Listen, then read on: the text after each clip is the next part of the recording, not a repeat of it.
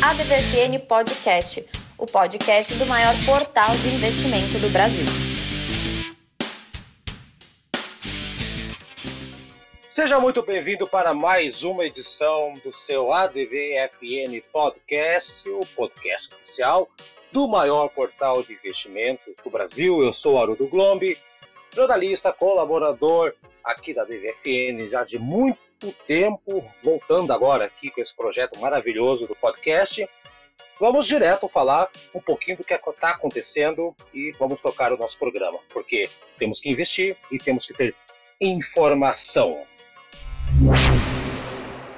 O mercado acionário global está aí com, nessa manhã de sexta-feira, hoje pelo menos, está com um misto de, de preocupação, principalmente com o Covid-19 lá na Europa ao mesmo tempo que nos Estados Unidos as notícias de recontagem de votos, reforçando ali a vitória do Biden, estão gerando mais confiança em algumas empresas, alguns setores. E aqui no Brasil a gente está tendo um grande rally nas bolsas, né? Então está tendo aí, principalmente, muitas divulgações interessantes de grandes empresas aqui no Brasil, como a Randon, Sanepar, Vivara, Natura, BR Malls, enfim, Copel, uma série de empresas gigantes estão mostrando seus números. Então nós vamos aqui falar um pouquinho de duas empresas que eu achei interessante comentar.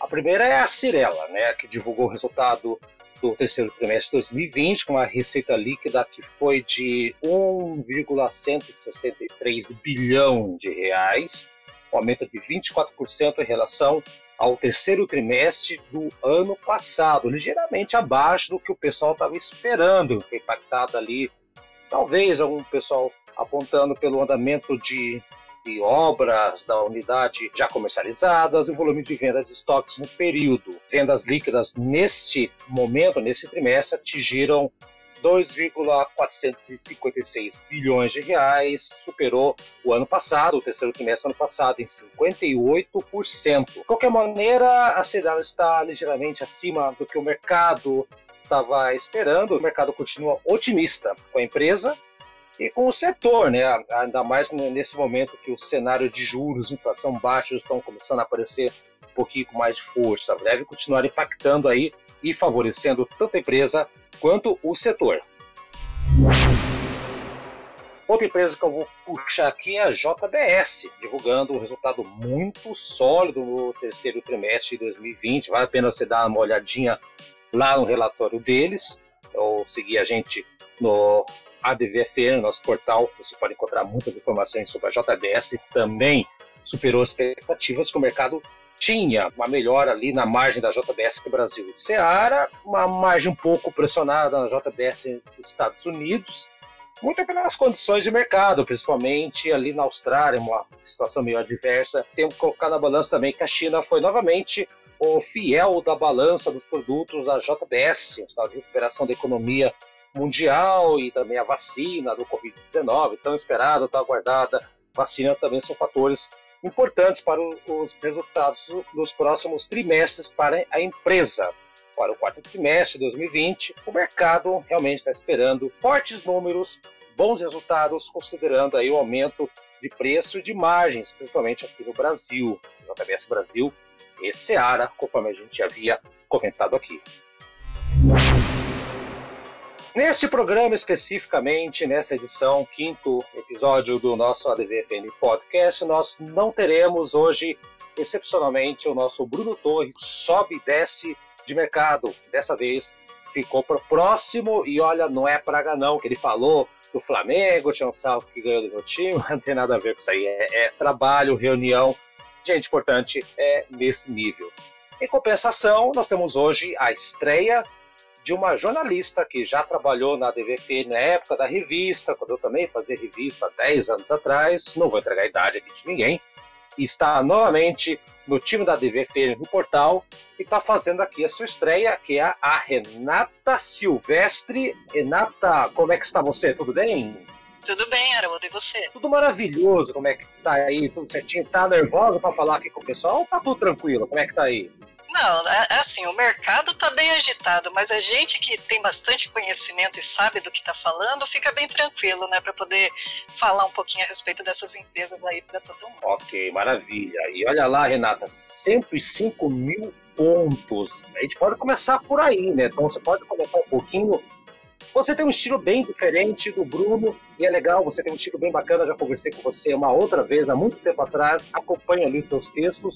Acho que o pessoal que acompanha nosso podcast vai ficar bem satisfeito. 105 mil pontos? Pode começar então aí, Renata. Isso, exatamente. Na verdade, a, a, o nosso estilo ali está tá se tornando um pouco diferente, até para acompanhar aí essas tendências do mercado, né? E a gente vê, por exemplo, ali, até a própria bolsa está tendo uma movimentação muito diferenciada daquilo que a gente está acostumado, né? A gente está acostumado aí, geralmente, ela por exemplo, na semana passada, quando o Bruno realmente falou, estava marcando uns 98 mil pontos. Essa semana já começou com 105 mil, né? Muito pelo, principalmente como você comentou, a eleição dos Estados Unidos e, é claro, o anúncio também aí da vacina que pode ter aí um nível eficaz até 90% contra esse coronavírus que está é, influenciando e muito nas empresas. Né?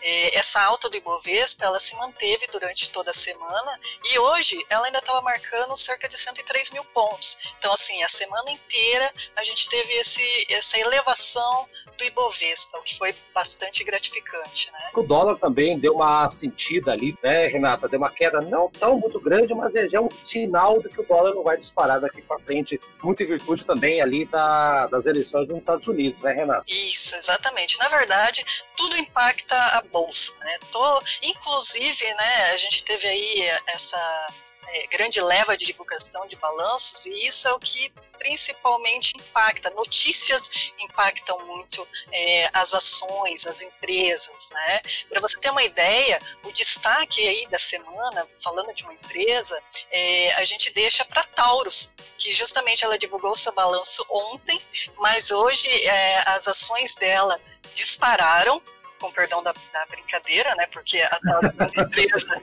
que realmente ela é, faz aí armas de fogo, né? Mas hoje as ações dela estavam marcando aí 15%, né? Muito mais do que o desempenho de outras grandes empresas que estiveram no top 5 de, de ações aí negociadas na bolsa.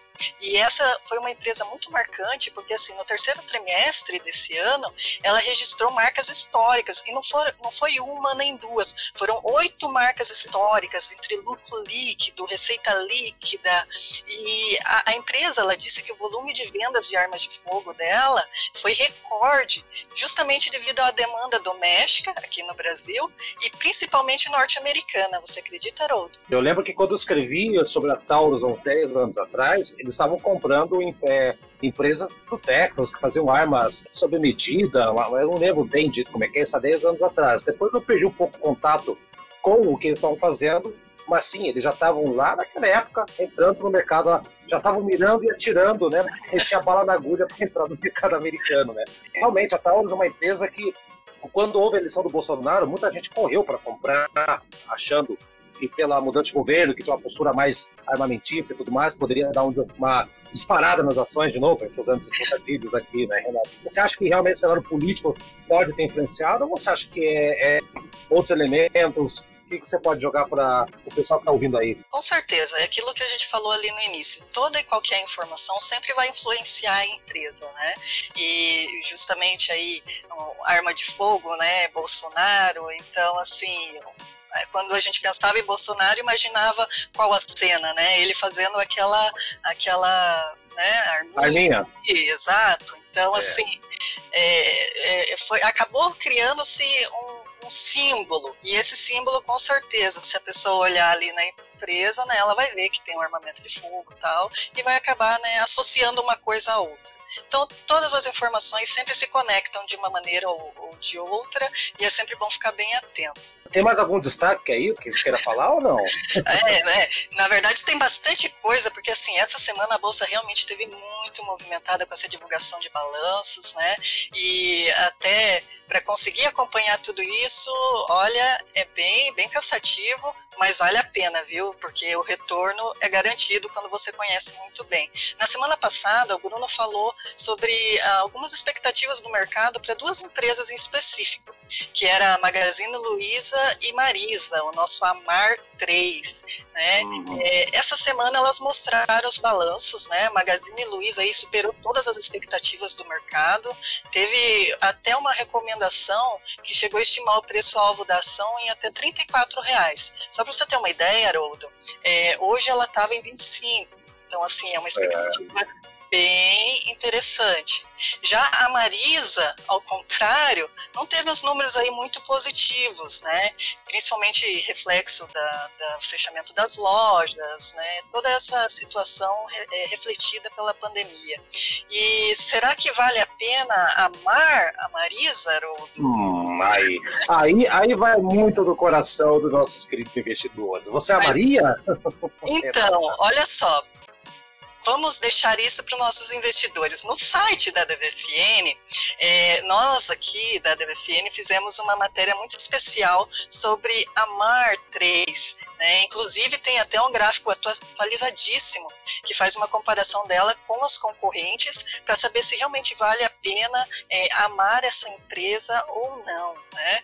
Esse material está disponível ali na página da DFFN, né, página principal. Do lado direito, a gente tem ali uma seção especial. Dá uma olhadinha nessa matéria, você vai cantar ao mesmo tempo, você vai é, amar ao mesmo tempo e decidir se realmente você entra nesse relacionamento, se ele é sério, se ele vai te trazer retornos, ou se realmente é interessante pegar as malinhas e ir para outra empresa. É, será, que, será que dá match? Olha só, a Renata é a rainha do trocadilho, eu já entendi aqui. Já entendi aqui.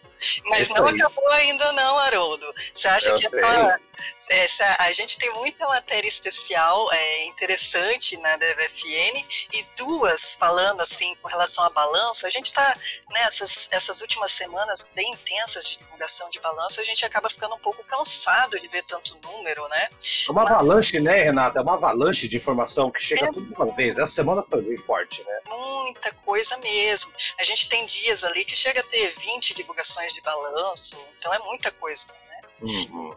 Justamente por isso, a gente, é, na DVFN tem duas matérias muito especiais falando de balanço, mas sem é, te cansar, porque você já está cansado de tanto ver números, na é verdade. É, tem, os números acabam embaralhando a vista ali, o cara faz uma, uma movimentação errada, né, Renato? Tem que ficar bem atento ali, né?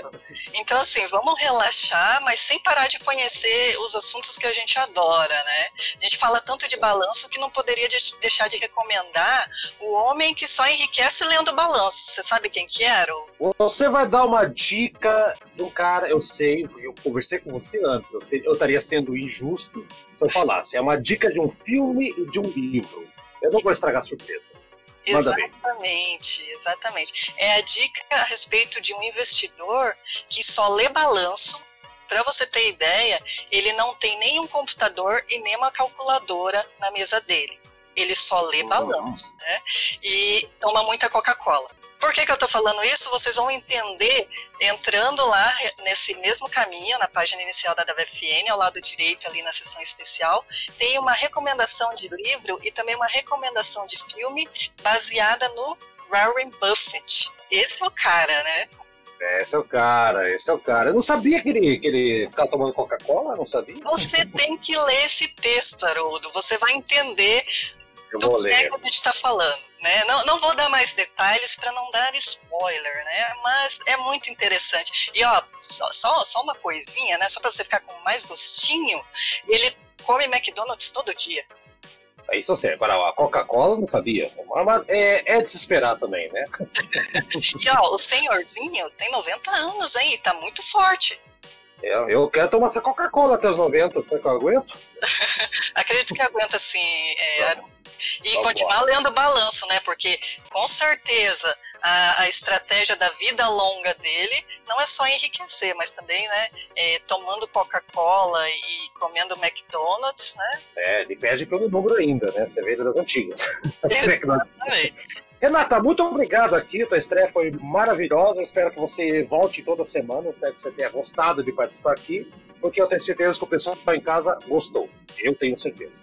Ah, que bom. Obrigada, Haroldo. Obrigada a todo mundo que está ouvindo. E continuem é, acompanhando todas as novidades da DBFN, todas as informações, porque o investidor realmente ele só vai ter muito sucesso ali nos seus investimentos se ele conhecer. E conhecimento na nossa página é o que mais tem, né, Haroldo? Conhecimento é a chave do sucesso para qualquer investimento. Abraço, Renata. Até semana que vem, então. Até. Nos vemos. Nos vemos. Tchau, tchau. Tchau, tchau a DVFN Trends da semana.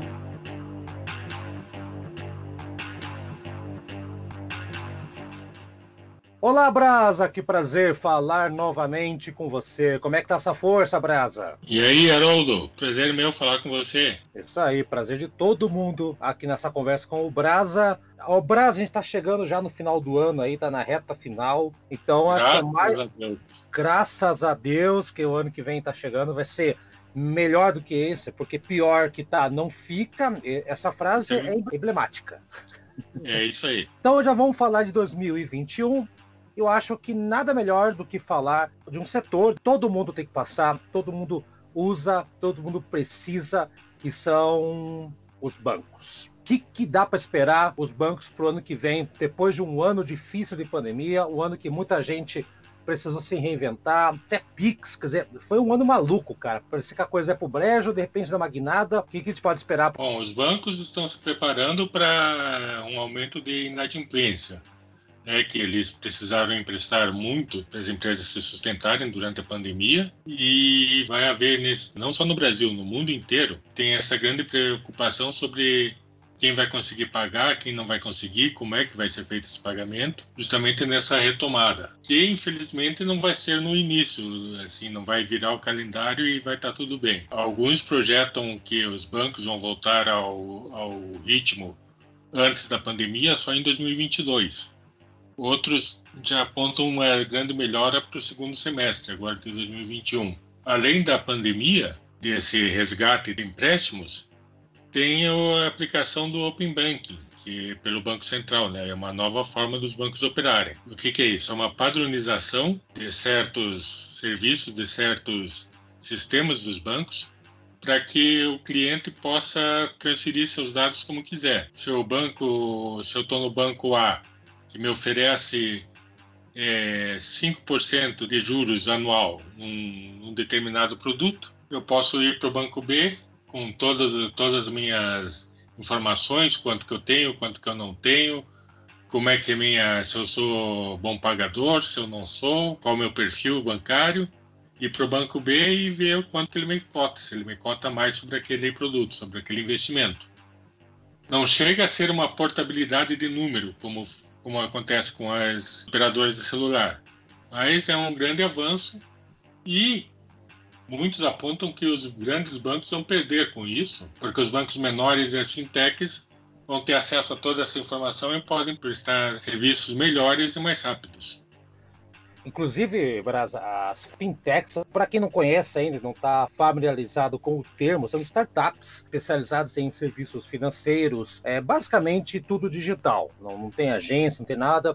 Por isso mesmo, eles têm uma, uma competitividade muito maior do, comparado com as grandes instituições bancárias. Tive até o Itaú reduziu sua estrutura física que tinha na época do Unibanco, quando eles fizeram a fusão lá com o Unibanco. Não, foi fusão ou aquisição, agora me fala a memória aqui, Brasil. Eles cresceram em número de agências físicas, então se tropeçava Itaú por aí. Hoje já não é bem assim. Tanto, Haroldo, fazendo um parênteses, o Bradesco espera transformar a agência, mais de mil agências, é, até o final do ano terceiro trimestre já foram 400 agências que foram ou fechadas ou transformadas em agências de negócio. E são essas unidades de negócio são agências que não, não precisam de ter tesouraria, não precisam ter muita segurança, então reduz os custos muito. Então isso também é uma tendência. Inclusive o presidente do Bradesco falou que 90, mais de 95% dos clientes Os negócios dos clientes já são feitos via digital. Então, os grandes bancos estão também atentos a isso, também são influenciados por isso. A tendência é que não tem volta e diminuir a presença física nos bancos. Pensando por um lado, Brasa, é a evolução e essa evolução também gera novas possibilidades de trabalho, pessoal que trabalha com tecnologia que tem que se, se reinventar.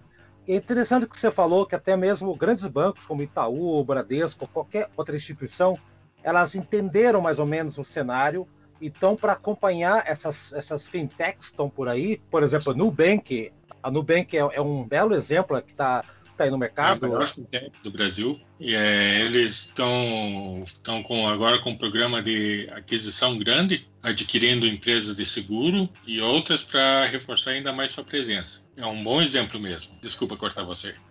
Não, você pode cortar à vontade. A Nubank é, é, é, um exemplo disso e todos os bancos perceberam. É a evolução natural. Hoje está todo mundo pagando com, com, com celular, né? pouca gente está indo em agência, até mesmo em virtude do coronavírus, né, Bras? Vamos colocar para analisar que dinheiro é, queira ou não, um, um Uber de, de bactéria, de vírus também, além de um local de aglomeração. Então, na verdade, eu, eu vejo como uma modernização dos bancos entrando numa, é, de vez numa era digital que já falamos 500 vezes aqui, né, Brasa, que a pandemia ou o coronavírus tem um lado positivo que foi acelerou a, a tecnologia, o pessoal trabalhar em casa, home office e os serviços bancários de venda, qualquer coisa, todos tiveram que evoluir, foram obrigados a dar quatro passos num período que era para ter dado um apenas. E as fintechs estão aí, né? Então, o que, que, você acha, Brasa? Ano que vem, você concorda que é só a partir das, do segundo semestre que vai ter essa recuperação?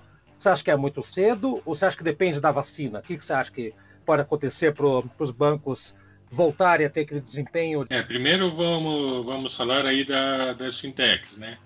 É, eu concordo com o que você disse. Inclusive, a gente falou num, num Tendências no canal da DBFN no YouTube e foi isso aí mesmo que você falou. Foram, o mundo foi, foi, foi forçado aos 10 anos nessa brincadeira digital.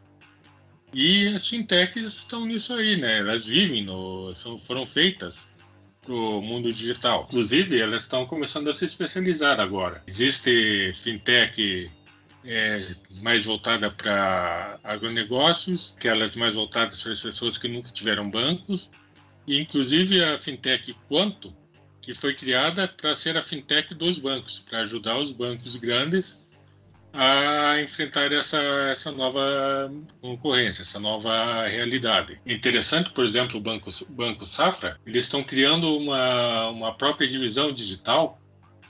É, muitos bancos têm, todos os bancos têm o seu, o seu aplicativo, mas o Banco Safra entendeu que, que seria fora da, da personalidade deles fazer esse aplicativo então, eles praticamente criaram um banco digital novo, chamado Agência Zero, que é um sinal, né? São os próprios bancos agora imitando as fintechs. Uhum.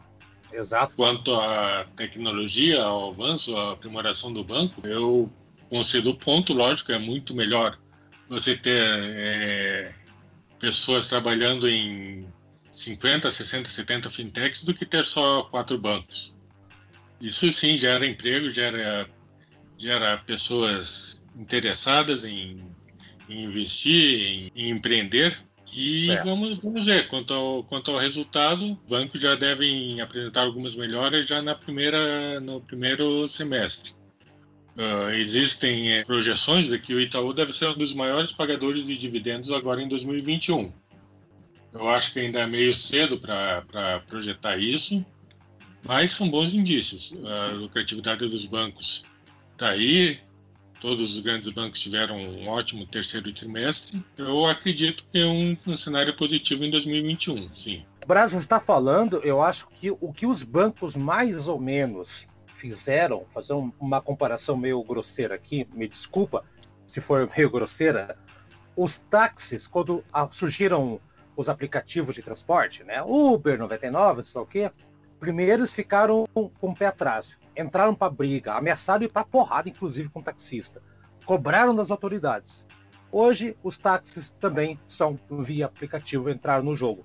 É mais ou menos isso. Os bancos, quando perceberam essas novas agências, novos, novos players chegando, que são as fintechs, eles primeiro ficaram assim, tentaram até comprar uma aqui, tentaram né, ver alguma coisa ali. No final, perceberam que não tinha como ir contra a maré e estão todos entrando na onda também. A comparação tá legal ou tá meio grosseira aí, Brasa? Ah, a, comparação tá perfeita.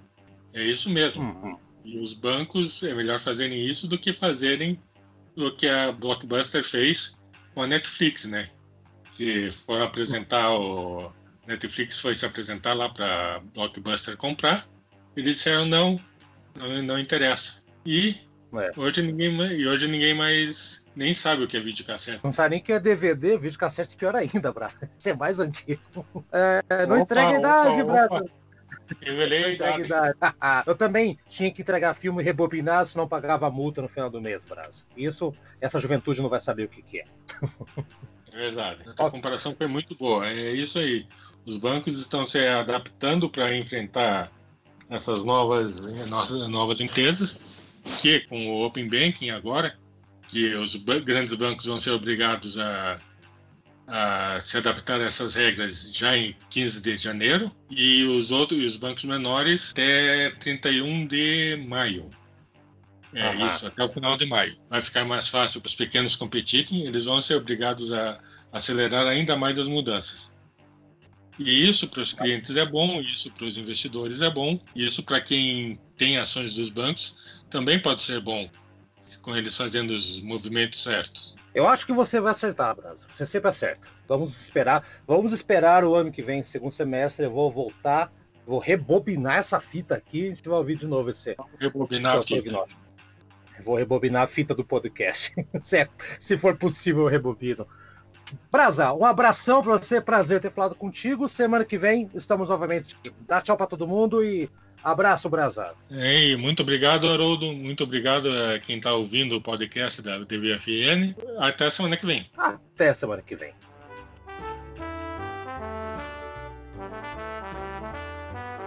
A DVFN Impacto de Mercado.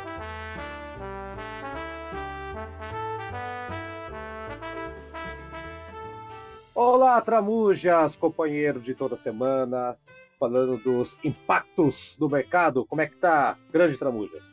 Olá, Haroldo, olá, ouvintes da DVFN. Eu estou ótimo, o mercado está movimentado e previmos o que deu certo, ou não? Acertamos, mas também não precisava ali, só se a gente fosse muito xiita ou sunita, sei lá o que, pro outro lado, porque estava meio que na cara ali, né? Mas, de qualquer maneira, parabéns, porque nós acertamos. Deu de primeiro impacto já a, a, a vitória do Biden. O que você já sentiu aí? O dólar deu uma melhoradinha, bem pouco, mas deu uma melhorada aí, né, Tramujas?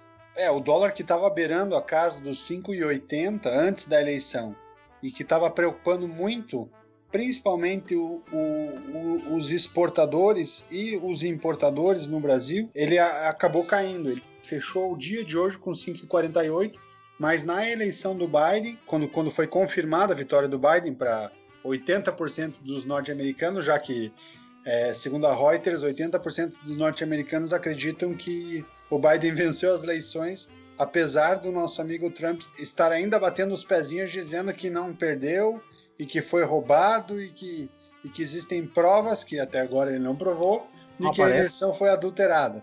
Meu então, Deus. apesar de tudo isso, o dólar no, na confirmação da vitória ele, ele bate, beirou a casa dos 5,30. Então hum. ele chegou a, a, valores ainda mais baixos e por, por causa da expectativa em relação como será a gestão do Biden, que promete desvalorizar o dólar para melhorar a balança comercial norte-americana. É isso que vai acontecer, eu acredito que é isso que vai acontecer. Acertamos, parabéns aí para todos os envolvidos. Mas o, o assunto hoje, seu Tramujas, é outro. Vamos falar de uma empresa fortíssima, principalmente aqui no Paraná. Tem aí seus, seus tentáculos chegando no Rio Grande do Norte, aquela coisa toda lá com o negócio de geração de energia, que é a grande Copel. A Copel que essa semana fez uma movimentação para muita gente espetacular, para muita gente ainda meio neutra. Você pode falar um pouquinho aí, Tramujo, o que, que aconteceu com a grande Copel, a companhia de energia elétrica do Paraná? A Copel ela, ela já vinha com essa especulação lá atrás, quando ela montou o braço de telecom, principalmente focada na parte de, de internet de banda larga, bem focada na fibra ótica. Ela já trazia dentro daquilo que ela, que ela fazia como modelo de negócio uma expectativa de valorização para venda futura. E a Copel, ela é como, como você fala, ela é uma companhia elétrica. As companhias elétricas, assim como bancos, para quem gosta de fazer investimento, não pensando na venda do ativo, mas na, na, no ganho de dividendos, são aquelas companhias que elas, como elas não têm como expandir além das fronteiras do estado, as companhias elétricas, as, as companhias de saneamento básico, elas são, muitos casos, elas estão restritas às expansões regionais, ao mesmo tempo que ela tem a ela é, ela é única no estado, ou ela, ela tem domínio do, territorial, ela também tem limitações de expansão. Como ela não tem esse caminho bem definido, elas focam uh, o lucro da companhia na, na, distribuição de dividendos. A Copel estava tá, tá até verificando o último balanço dela, 3,7% do que ela do que ela, que ela tem de lucro no, no, nos períodos ela compartilha com seus acionistas.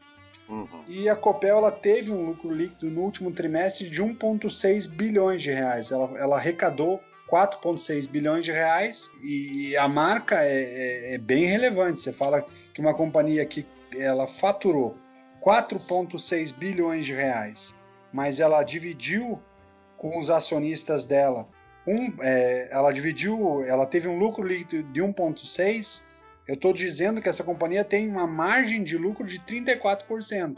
Então uhum. é uma margem de lucro absurdamente alta. Em contrapartida, é, não só olhando a margem de lucro, olhando o preço é, por ação, o PL dela, que é em quanto tempo aquele ativo devolveria teu capital investido, que também tem um cenário bem positivo. Quando a gente fala que o PL ideal para uma companhia é, seria é, 10, a Copel trabalha com PL de 5, ou seja, em 5 anos, o capital que você investiu na companhia você recupera pela valorização de ativo, pela geração de receita da empresa e, por uma série de, de questões bem interessantes. Em relação à venda desse ativo telecom, que ela concretizou a venda para o grupo Bordeaux por 2,3 bilhões de reais, é um fundo de investimentos, ela, ela criou dois cenários bem positivos. O primeiro deles é que era um cenário que já vinha sendo projetado para o mercado acionista, então a Copel desde 2016 vinha se falando muito nisso, então muitos investidores entraram lá como capital de investimento na Copel, não só pensando nos dividendos, porque é uma companhia que tem o cliente fiel, né? Você pensar que a companhia elétrica sofre pouco impacto de perda de cliente, porque você não consegue trocar por outros clientes, né? Você não consegue trocar por outro fornecedor. Não tem portabilidade, né, Tramor? Exatamente. Você não tem concorrente local. Então a é. Copel em 2016 ela teve um, ela, a ação dela valorizou 26%, 2017 20%, 2018 49%, 2019 quando ficou muito quente essa expectativa da venda da Telecom chegou a valorizar 140% no período de 12 meses e esse ano ela estava ela tava ladeando porque muita gente acreditava que, que não teria essa valorização. Então, em 2020, ela está com uma perda no valor da ação de 13,34%.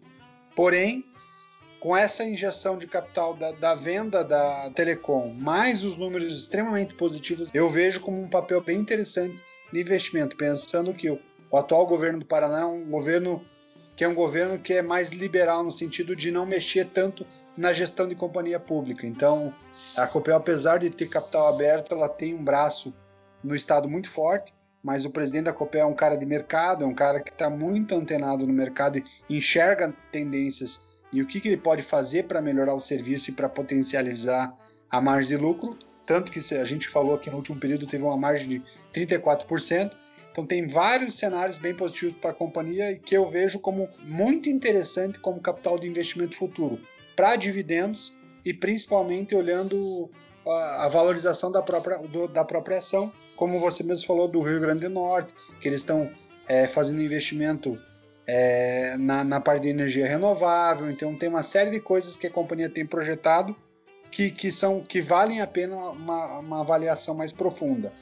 Num segundo impacto, a valorização da Copel pelo BTG Pactual pode reverberar positivamente na ação da Oi. A Oi, que todos nós sabemos, está em recuperação judicial, uhum. então ela, ela tem um endividamento muito grande e já faz algum tempo que tem sido ensaiado a venda do ativo.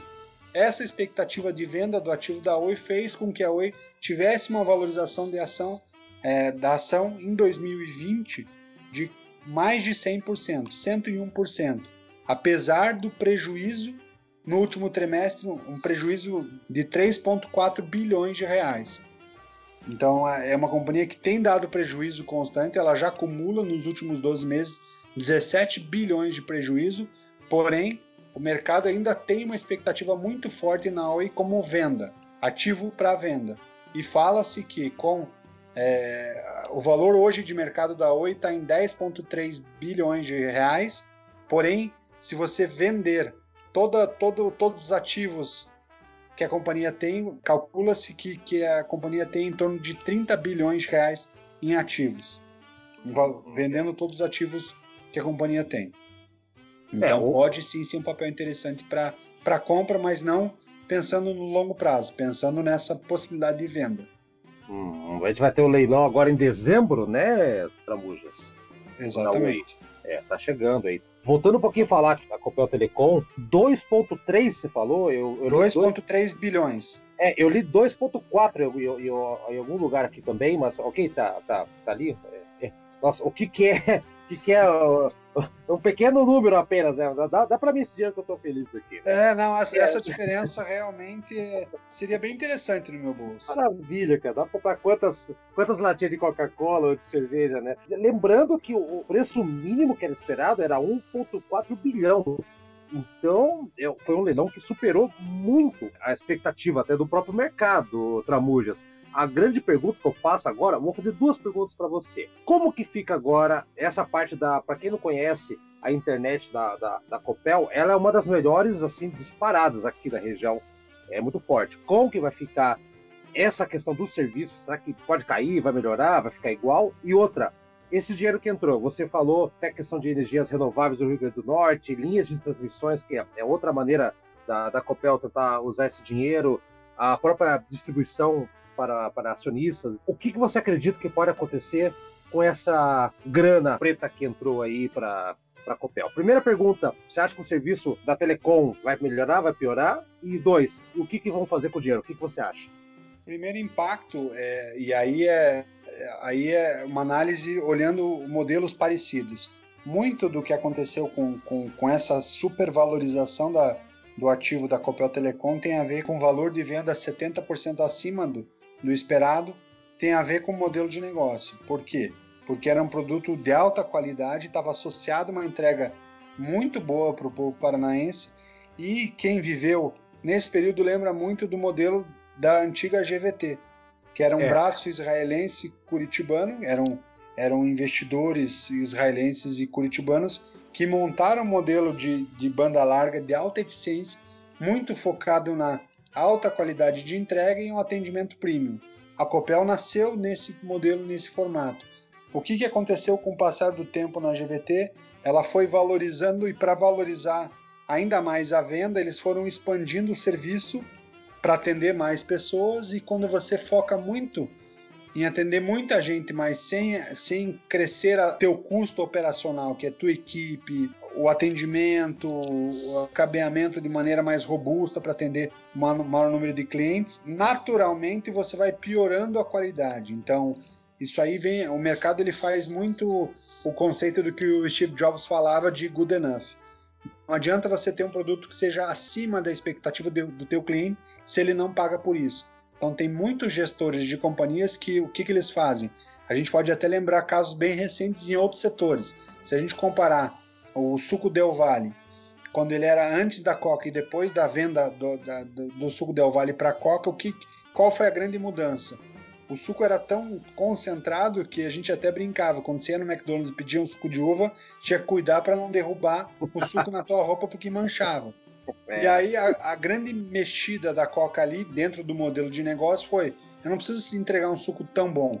Eu tenho que entregar um suco bom o suficiente sem que é, a diminuição de qualidade faça com que eu perca valor no meu cliente. E esse termômetro é o, que, é o grande perigo da gestão, porque se a empresa não souber dosar até onde o, o cliente dela vai perceber perda de qualidade, perda de valor, ela vai perder a mão, como aconteceu com a própria GVT. A GVT ela acabou, quando ela pensou em expandir para valorizar a venda do produto e acabou acontecendo, ela foi vendida depois para Vivo e, e, e, seguiu uma vida a vida dela como, como negócio, mas ela perdeu a essência de ser uma, uma internet premium, de alta qualidade, atendimento diferenciado e tudo mais. Uhum. No caminho da Coca, quando eu comentei da Del Valle, Del Valle o suco perdeu qualidade e também perdeu muitos clientes porque esses clientes perceberam que a Coca colocou muita água, digamos assim, no, no próprio suco e o cliente acabou buscando outros sucos.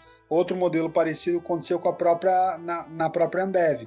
A Ambev fez uma mudança e fez, ela começou a comprar algumas cervejarias e na própria cerveja, cervejas da Ambev ela foi tirando o malte, inserindo milho, aumentando água quando você fala de, de Antártica Sub-Zero, Skol 360, que ela falava que era duplamente filtrada, ela descia sem empapuçar porque ela tinha mais água.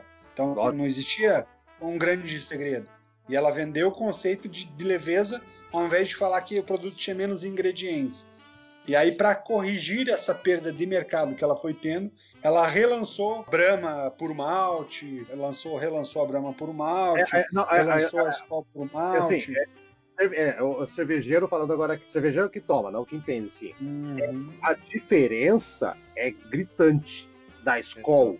A Skol água, a Skol malte. É, é gritante, é gritante. Isso, realmente, você manter um padrão que, que nem a internet, que está falando da GVT e da Copel Telecom, vai ser um grande desafio agora, viu, Tom? Um grande é, desafio. Isso aí. É. O que é sempre importante ouvir? Ouvir a ponta. Ouvir ah. os clientes, ouvir um impacto no cliente e, e, observar se aquela mudança vai, vai fazer a perpetuação ou não do cliente final. Porque uhum. muitos casos é, é esse a grande virada.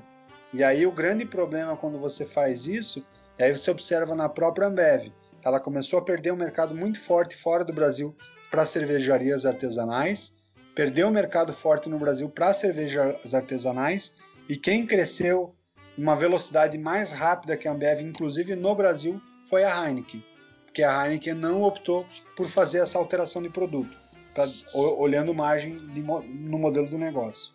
Uhum, exatamente. A Heineken ex-holandesa, atual alemã. Tramuja, não foge da, da, da pergunta parte 2. E esse dinheiro? Onde você acha que vai, a Copel vai investir? Para onde vai esse dinheiro agora?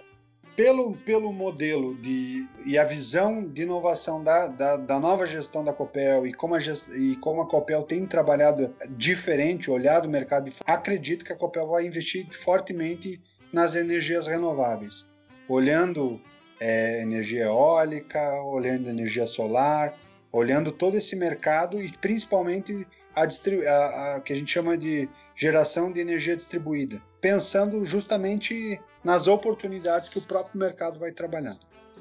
Ok, tá certo. Respondido. Tramujas, eu não tenho mais nada a, a falar a não ser tchau, Tramujas. Valeu, um abraço. Dá tchau para todo mundo também, não só para mim. Um abraço, ouvintes da, do nosso podcast. Abraço. Até mais. Até semana que vem. Até.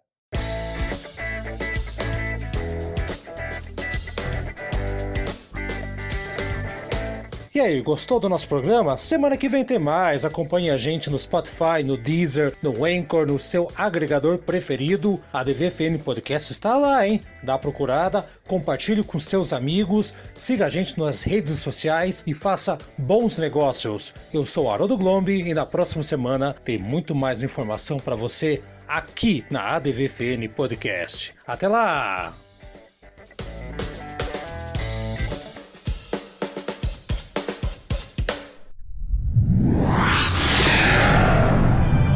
Uma produção na pauta podcast.